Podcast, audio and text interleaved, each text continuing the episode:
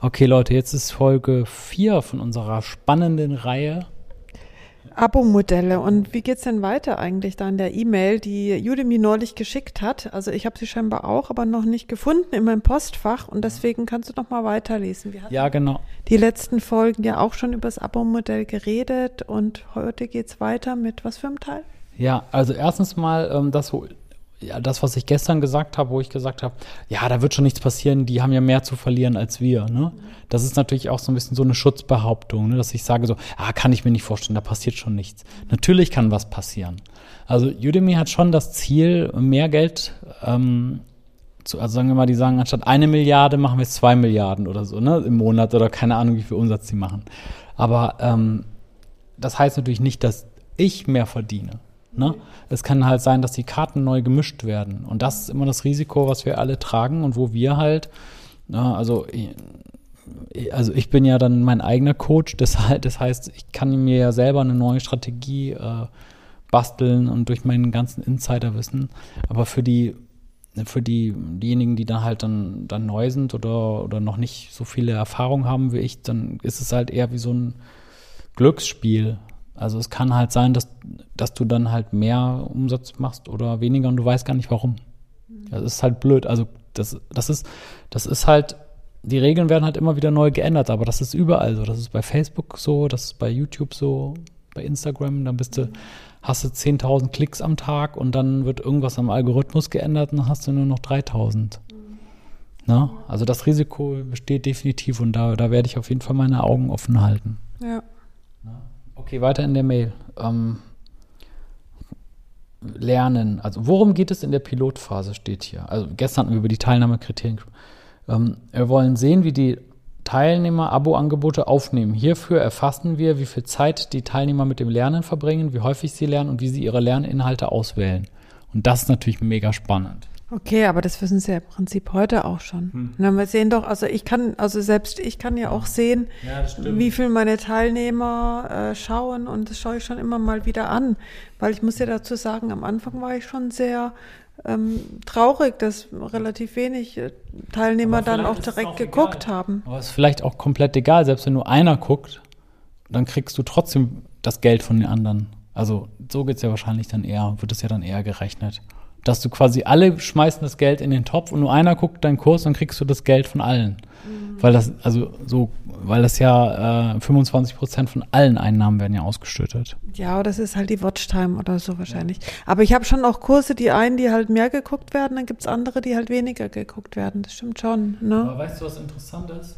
Ja. Wenn äh, die Watchtime, also der Preis pro ähm, Watchtime, also müsste ja dann auch sinken, also das verändert sich ja dann ständig auch, ne? Es gab ja mal dieses Ding, ich vergesse immer den Namen Skillshare oder Skillfeed, wo das auch so gemacht wurde. Also ganz genau das Gleiche.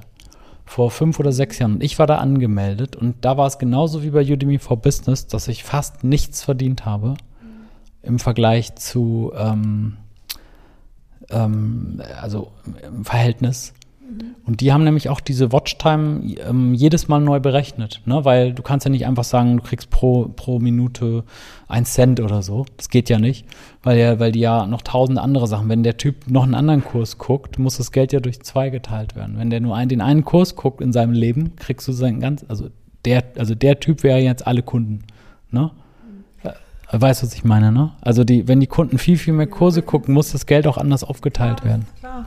Aber ich finde es trotzdem echt anstrengend. Erstmal musst du den Kurs machen, dann musst du gucken, dass der verkauft wird und dann musst du noch gucken, dass der geguckt wird. Also ich meine, du hast ja, ja bisher bist ja damit beschäftigt, einen super Kurs zu machen, Marketing zu machen für deinen Kurs, ne? Und ja. dann bist du aber klar noch mit Bewertungen, Fragen beantworten und so weiter beschäftigt. Aber wenn du dann halt immer noch irgendwo deine Leute ständig motivieren musst, äh, ja, das ja ich finde es echt, also es ist wirklich interessant, weil auch in letzter Zeit hatten, wir hatten ja auch viel darüber geredet, dass es im Moment viele Dozenten gibt, die einfach versuchen, äh, bekannte Dozenten äh, zu kopieren und nachzuahmen. Und ähm, das ist halt dann die Frage, ähm, ob diese Dozenten, die halt dann die, also sich einfach auf den fahrenden Zug draufschmeißen und ob die von dieser neuen Regelung profitieren oder nicht. Ähm, das wird sich zeigen. Ne?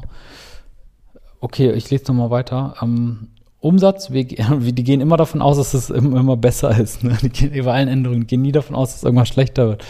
Wir gehen davon aus, dass wir mit Abos die Umsätze für die Dozenten steigern können. Damit wir sehen, ob wir dieses Ziel tatsächlich erreichen, messen wir die Wirkung, die das Abo-Angebot kurzfristig und langfristig auf die Conversion, auch, das ist ja die Kannibalisierung, ist ja das Problem. Das ist ja das Problem. Ansonsten könnt ihr so viele Abos machen, wie ihr wollt. Ne? Aber das Problem ist ja, dass die Leute dann die Einzelkurse nicht mehr kaufen. Naja, ne? Oder wann hast du das letzte Mal ein CD gekauft, ne? seitdem du äh, Spotify hast oder YouTube oder so? Mm, nee, so würde ich es vielleicht. Wenn du den Kurs eh im Abo hast, musst du ihn ja nicht mehr kaufen, ne?